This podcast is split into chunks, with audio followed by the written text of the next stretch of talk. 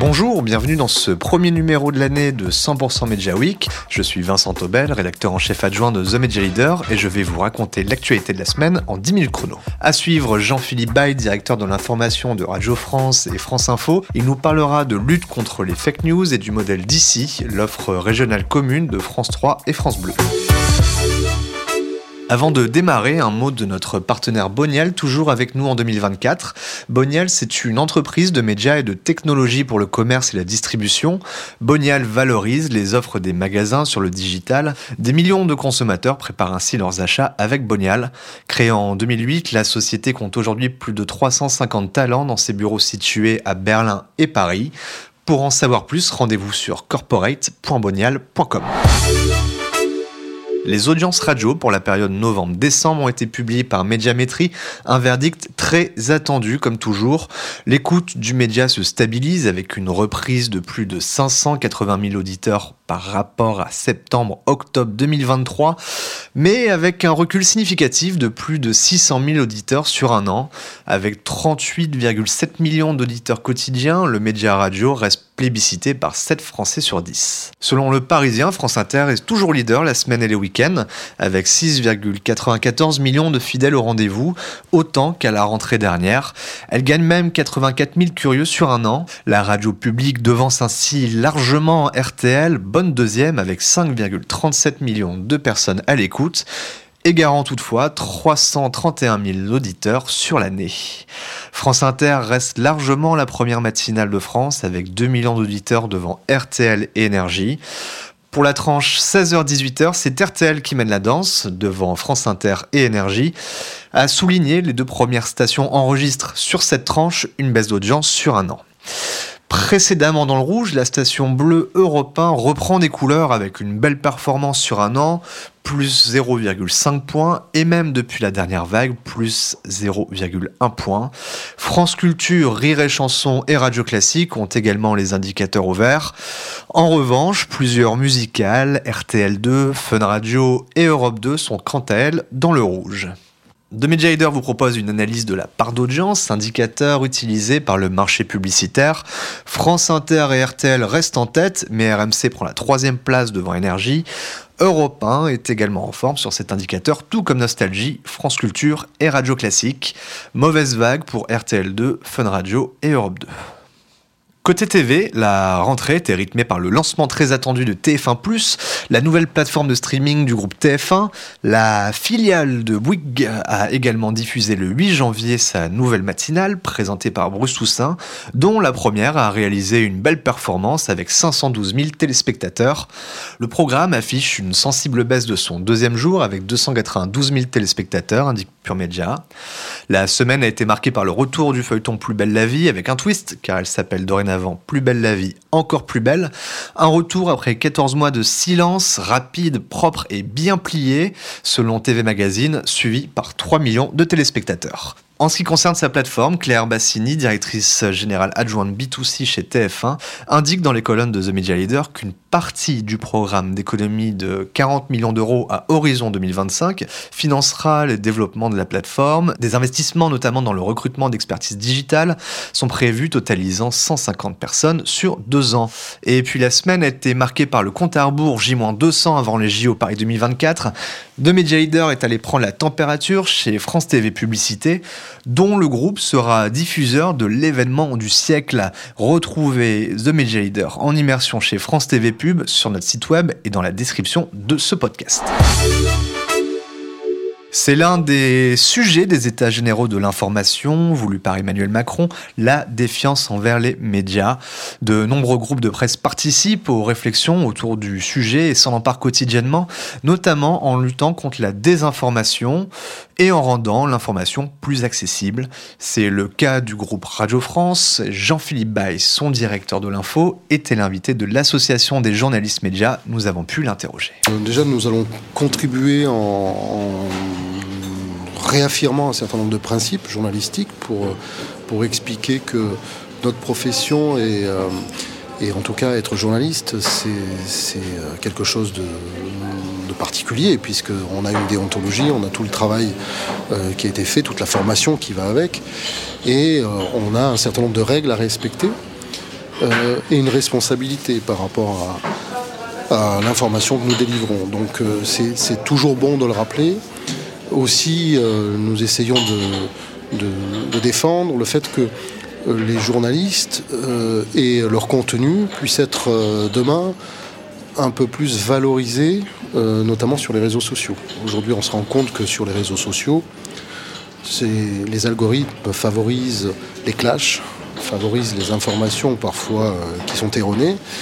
Et euh, je pense qu'il serait en tout cas euh, important que le travail journalistique soit reconnu en tant que tel lorsqu'il est fait avec les règles déontologiques dont nous avons rappelé les grands principes. Donc est-ce que c'est un label? Qui ne serait pas un label d'État, mais un label de il y a la Trust Journaliste euh, Initiative euh, qui est en train d'être mise en place, où un certain nombre de médias, justement, ont répondu à ces critères. Est-ce que euh, via cette, ce label-là, les contenus journalistiques ne peuvent pas être un, peu plus poussés, ou en tout cas favorisés, pour que le mélange des genres, quelque part, ne, ne soit pas... enfin, qu'on évite plutôt le, le mélange des genres. Vous, parlez également de créer un label vrai ou faux euh, pour euh, restaurer peut-être un peu la confiance envers, envers les médias. Est-ce qu'il n'y a pas un travail de pédagogie supplémentaire à faire dans ce contexte de crise de confiance que vit actuellement euh, le secteur?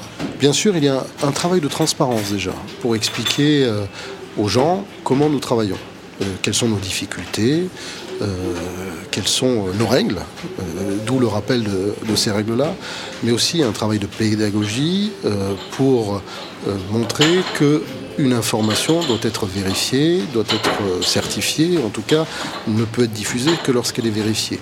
Euh, on se rend bien compte qu'aujourd'hui on passe presque plus de temps à débunker, comme on dit, une fausse information qu'à donner des informations, parce que là aussi les réseaux sociaux, comme un certain nombre de personnes, véhiculent de fausses informations. Donc tout notre métier est justement de vérifier l'information de débunker celles qui sont fausses.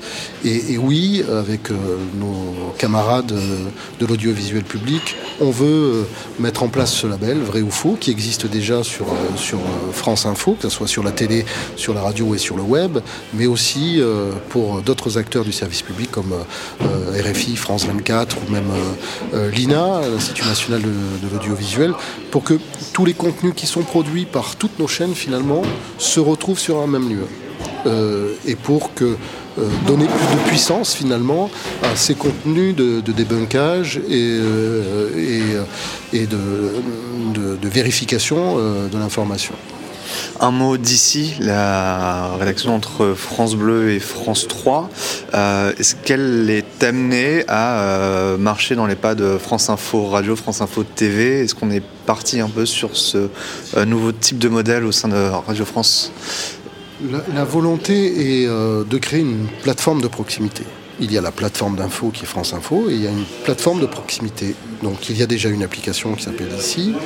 Demain, il y aura un site internet qui s'appellera Ici où il y aura tous les contenus de proximité euh, de l'audiovisuel public, c'est-à-dire de France 3 essentiellement et de France Bleu. C'est pas la même chose. C'est-à-dire que pour autant, France Info continuera à être le site qu'il est il y aura aussi des contenus de proximité dans France Info, mais ce sera une plateforme qui sera dédiée à cette proximité, avec à la fois de l'information, mais aussi du service.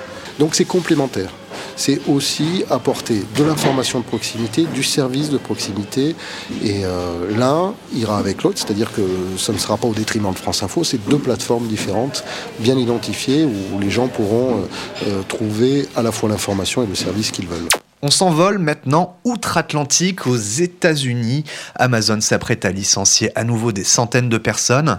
Si en 2023, 27 000 employés avaient déjà dû quitter l'entreprise dans le secteur des nouvelles technologies, selon RFI, confirmant ainsi une information de Bloomberg, les licenciements concernent cette fois-ci les départements médias. Une centaine de personnes chez Prime Video et Studio, qui comprend l'unité MGM acquises l'année dernière sont ainsi sur le départ. La plus grosse vague concerne cependant Twitch, qui se prépare à des réductions d'environ 35% de son personnel, soit environ 500 personnes. États-Unis toujours, Google a mis à exécution son plan de suppression des cookies tiers sur son navigateur Chrome. Depuis la semaine dernière, 1% du trafic a vu ses cookies désactivés au profit de sa Privacy Sandbox. Victor Wong, directeur des produits chez Privacy Sandbox, a publié un article pour répondre aux publicitaires préoccupés par la complexité et les coûts de l'adoption de la nouvelle technologie, relate Adage. Lorsque les changements sont importants, les gens s'y opposent souvent, a-t-il déclaré. Le Privacy Sandbox de Google Google est euh, conçu pour fonctionner même sans identifiant, permettant de suivre l'activité et il utilise des données agrégées pour dissimuler les individus dans les foules d'informations sur les consommateurs. Dans le même temps, Google est surveillé par les autorités de régulation, en particulier par l'autorité britannique de la concurrence et des marchés, qui devra donner son accord final à Privacy Sandbox. On se quitte avec le chiffre retail de la semaine. 34% des Français vont chercher davantage de promotions dans les prochaines semaines. C'est 4 points de plus qu'il y a 3 mois. Plus d'informations sur le site corporate.bonal.com, lien de l'étude dans la description du podcast.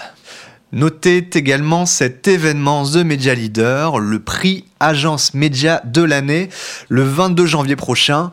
Les inscriptions sont ouvertes sur le site adwantedevents.fr. Fin de cet épisode, merci de nous avoir écoutés. On se retrouve la semaine prochaine pour un nouveau numéro de 100% Media Week.